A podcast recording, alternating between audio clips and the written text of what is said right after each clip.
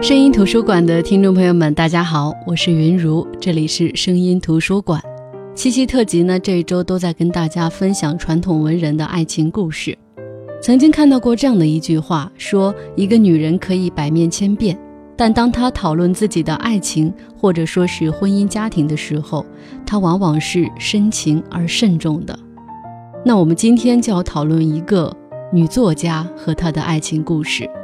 这位作家的名字叫冰心，她是我们非常熟悉的作家。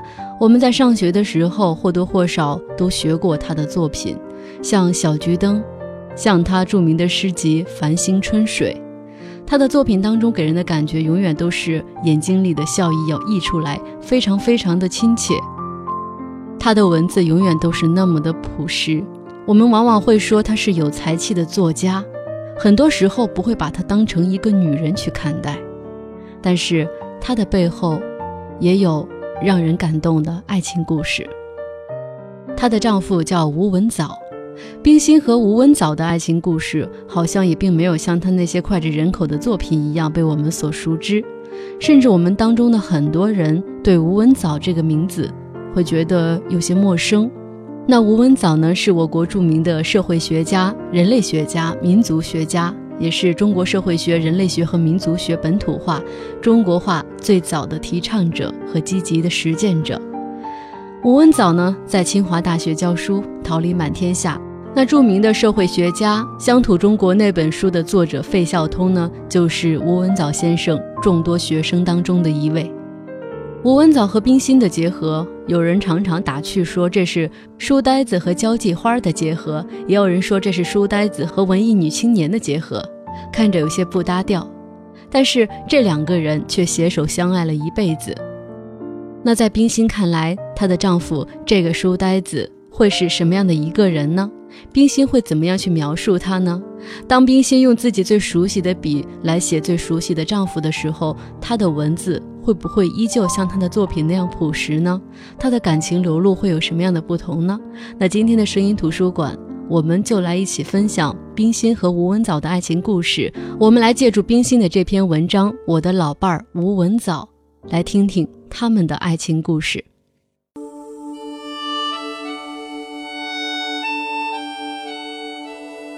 九十二年前的夏天，同样是盛夏的八月份儿。冰心只身登上了游轮约克逊号，前往美国留学。冰心二十三岁，但是她从没有离开过家，也没有离开过祖国。在这艘轮船上，回望渐行渐远的祖国，她对于家的眷恋引发的离愁越来越浓。不过，在这段寂寞的旅程当中，冰心有好多好朋友都在这个船上，比如说她的同学许地山。还因为许地山一个有趣的阴差阳错，成就了他和吴文藻之间的美好姻缘。所以，有的人常常说，这吴文藻和冰心之间的媒人，或许就是许地山。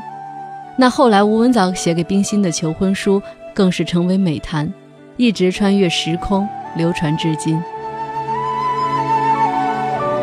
冰心出国前呢，他曾经在贝满中学的老同学吴柳梅从美国来信说，他的弟弟吴卓是这届清华毕业生，和冰心一样要同船前往美国留学，嘱咐冰心在船上的时候多加关照弟弟。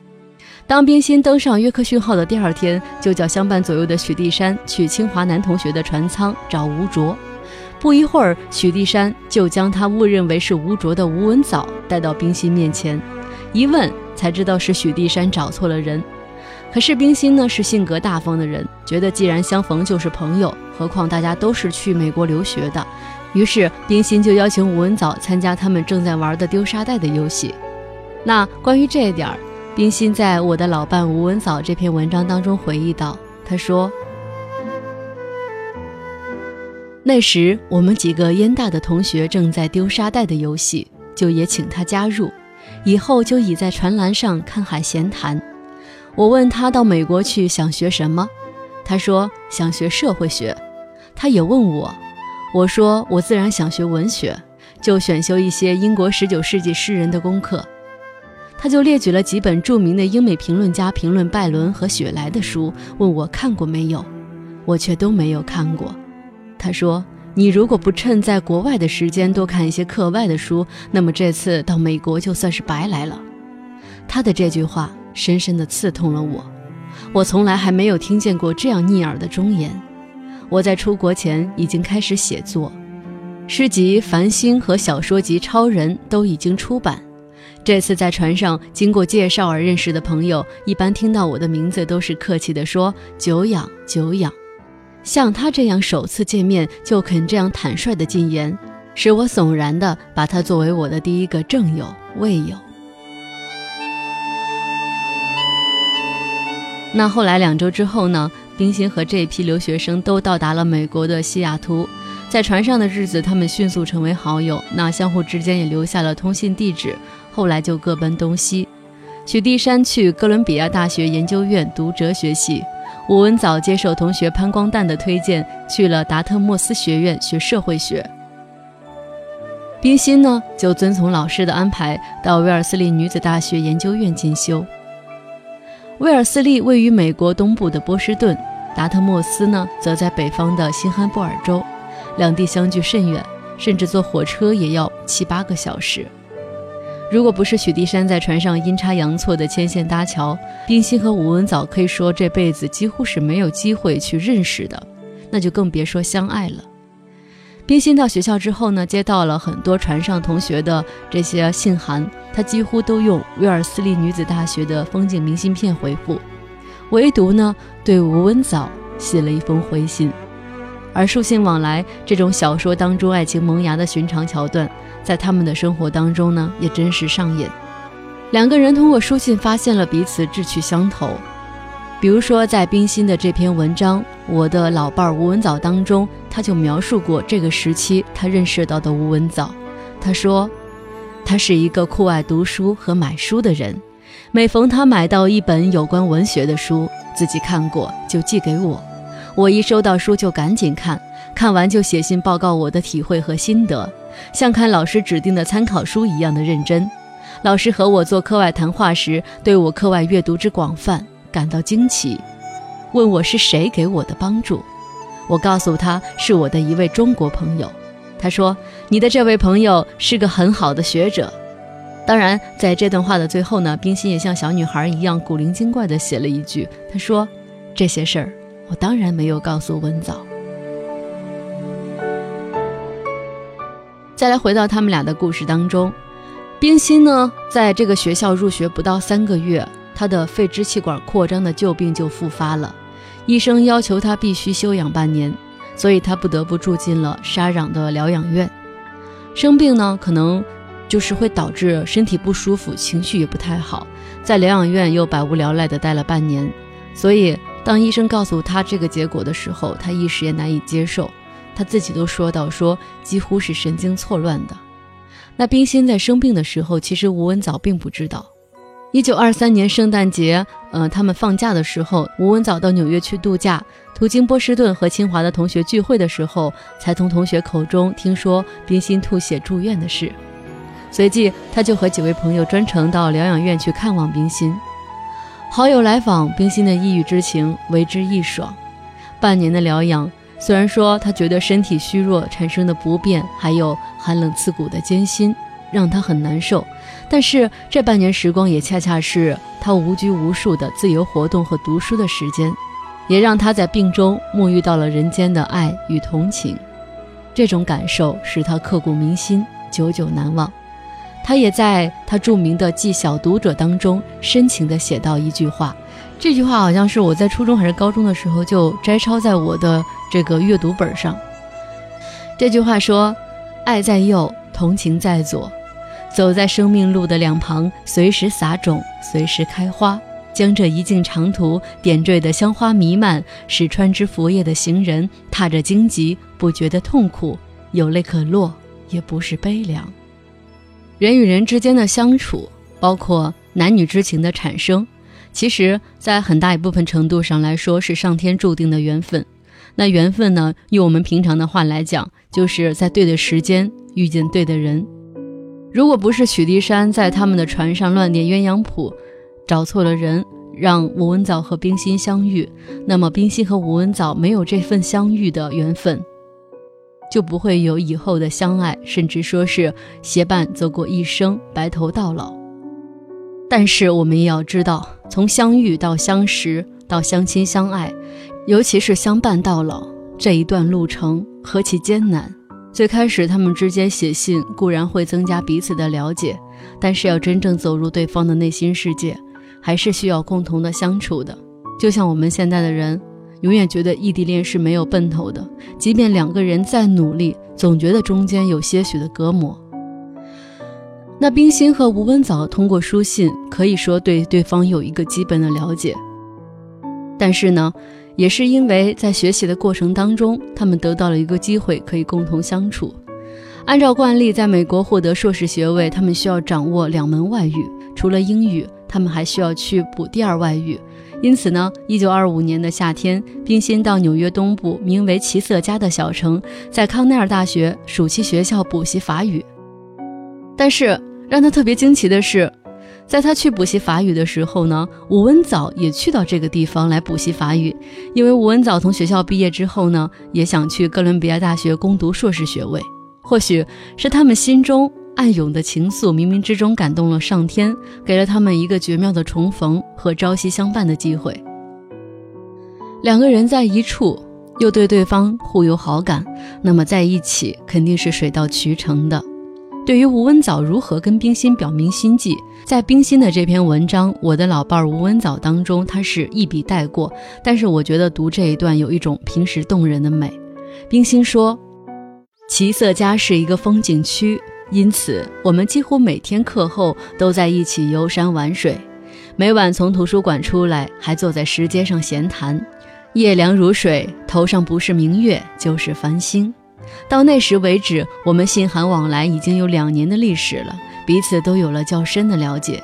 于是有一天在湖上划船的时候，他吐露了愿和我终身相处的想法。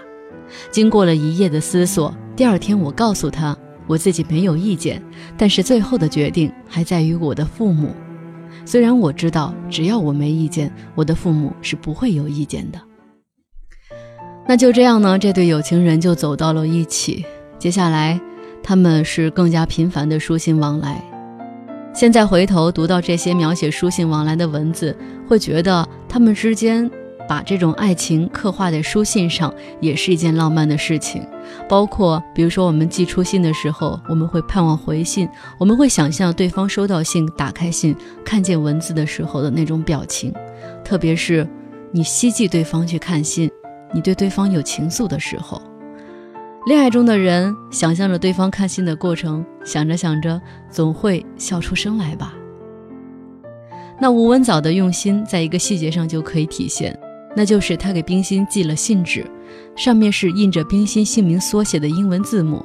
这份礼物在我们今天看来就是一份定制的礼物，是一份心思。想必没有谁，没有哪个女孩不会被这样的一份用心所打动吧。冰心在我的老伴吴文藻当中也描述过这个细节，他这样说道：，一九二五年秋，他入了纽约哥伦比亚大学，离波士顿较近，通信和来往也比较频繁了。我记得这时他送我一大盒很讲究的信纸，上面印有我的名字缩写的英文字母。他自己几乎是天天写信，星期日就写快递，因为美国邮局星期天是不送平信的。这时，我宿舍里的舍监和同学们都知道我有个特别要好的男朋友了。那很快到了一九二六年的夏天，冰心从威尔斯利大学获得了硕士学位。这个时候呢，有两个选择摆在他面前：一个是许地山为他联系好的，继续去英国牛津大学深造；另外一个呢，就是司徒雷登校长邀请他回母校燕大任教。那吴文藻当时已经决定好，就是留下来继续攻读博士学位。冰心呢，经过再三犹豫之后，也拒绝了许地山的好意，回母校燕大任教。冰心在回美国之前呢，吴文藻尊重他的意愿，给他的父母写了一封长信，并且附上了一张自己的相片，叫冰心带回家给他的父母。他也希望通过这封情真意切的信，去说服冰心的父母同意将冰心许配给他。那吴文藻的信当时是字斟句酌，也是非常的情真意切。那这封信是这样写的：他说，谢先生太太，请千万恕我用语体文来写这封求婚书。因为我深觉得语体文比文言文表情达意，特别见得真诚和明了。当时其实老一辈的人特别喜欢文言文。吴文藻开篇呢就表明自己用白话是出自真诚，也因此呢向未来的岳父母表明自己在国外接受了这种新的思想和观念。那接下来他就开始阐释自己对于他和冰心之间的爱情以及婚姻的看法。他在信中这样写：“他说，求婚乃求爱的终极，爱的本质是不可思议的，超于理性之外的。先贤说得好，道可道，非常道。”名可名，非常名。我们也可以说，爱是一种常道，或者说是一种常名。换言之，爱是一种不可思议的常道，故不可道；爱又是超乎理性之外的常名，故不可名。我现在要道不可道的常道，名不可名的常名，这其间的困难，不言自明。那接下来，他还在信中去赞美他想求爱的这个人冰心呢，是一位新思想、旧道德兼备的完人。说冰心的婚恋观就像宗教一样神圣，而他自己也不时表明说，爱了一个人就是永久不改变，就是为不朽的爱了。那经过这些铺垫之后呢，吴文藻对老人安慰地说：“他说，恋爱，他虽深信恋爱是个人的自由，却不肯贸然独断独行而轻忽父母的意志。”恋爱主张自己选择，而以最后请求父母抚允为正式解决。我以为这是最健全而最圆满的改良方针，亦即是谋新旧调和最妥善的办法。这就是我向二位长者写这封求婚信书的理由。那么随后呢？吴文藻也向未来的岳父母尽情地描述他对冰心的爱。他说：“我自知德薄能先，原不该钟情于令爱。”可是爱美是人之常情，我心眼的视线早已被他的人格美所吸引，我激发的心灵早已向他的精神的美求寄托。我由佩服而恋慕，由恋慕而挚爱，由挚爱而求婚，这期间却是满蕴着真诚。接着呢，他也请求两位老人接纳他，就发愿说：“他说，我是愿为他努力向上，牺牲一切。”而后实敢将不才的我贡献于两位长者之前，恳请您们的垂纳。吴文藻当然也知道，他和冰心能结百年之好，全要靠两位长者的金言一诺。如果不能贸然以恋爱付诸陌生之人，也恳请他们愿多留观察的时日，一定行止。我自然也要静候待命。那么在书信的最后，吴文藻特别紧张，甚至有些诚惶诚恐地说：“他说。”我这时聚精会神的程度是生前所未有的，我的情思里充满了无限的惶恐。这一生的成功或失败，快乐或痛苦，都寄于长者之一言。那么当时冰心也自己说，他回去的时候其实不敢向父母说起这件事儿，就是在晚上的时候偷偷的把这封求婚书放在了父母的房间。那么后来发现父母就像没事人一样，也没同他谈过这件事儿。等到一九二九年，吴文藻博士毕业回国之后呢，他受邀同时担了清华和燕大两所大学的课程。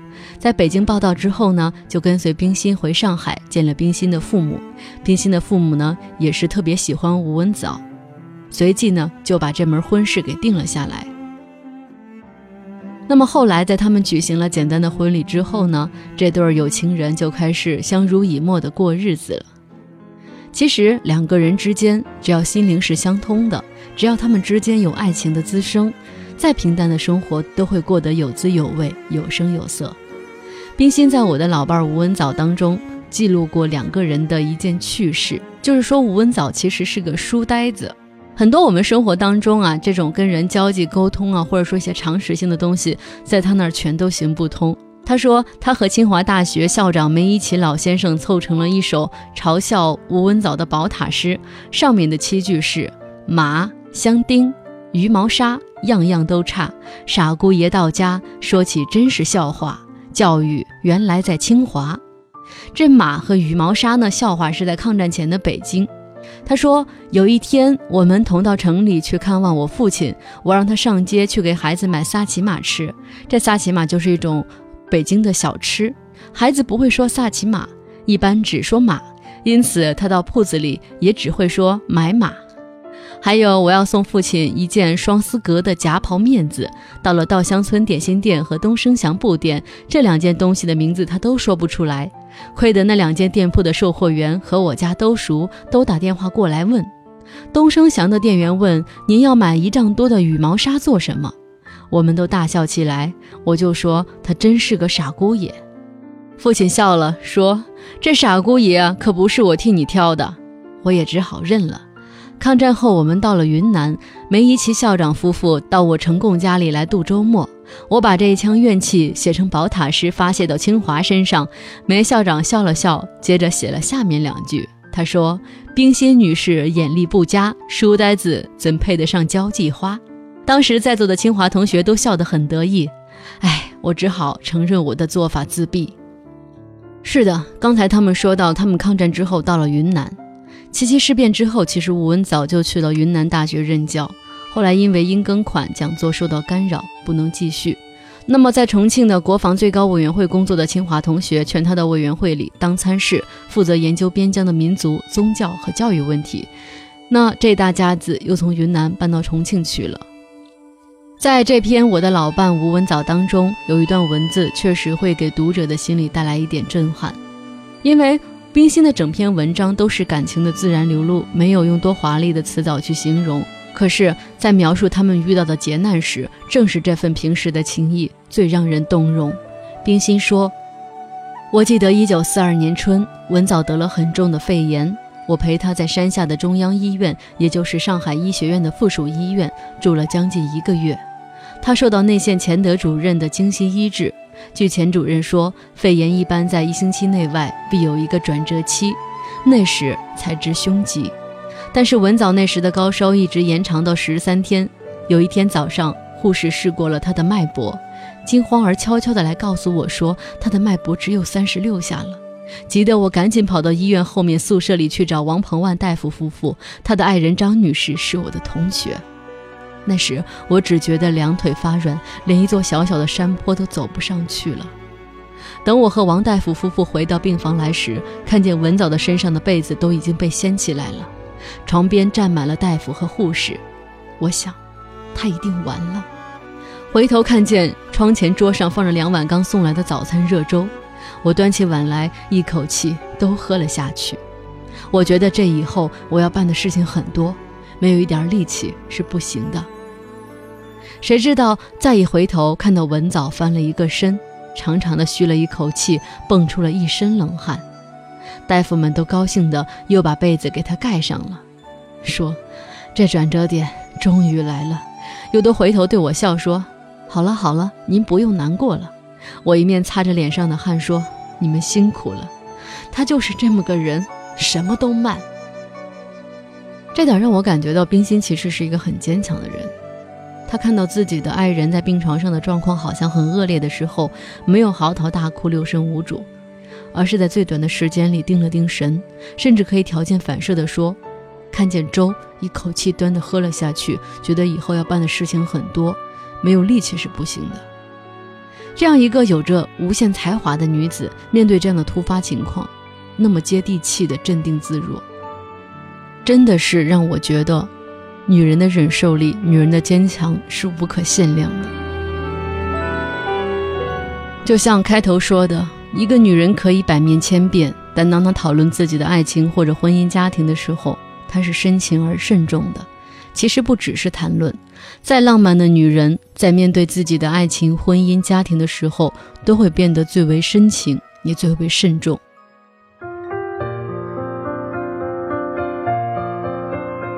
好的，七夕特辑今天分享的故事呢，就是冰心和吴文藻的爱情故事。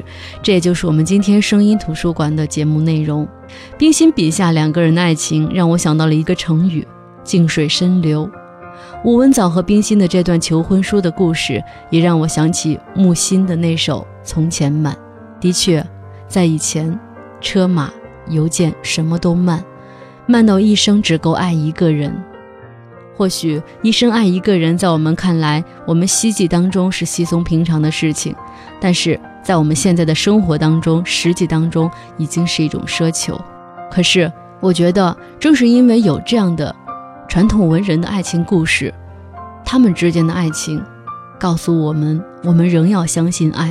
相信爱情也要相信爱情在平淡当中才会熠熠生辉。好的我是云如这里是声音图书馆。也祝大家七夕快乐各位晚安。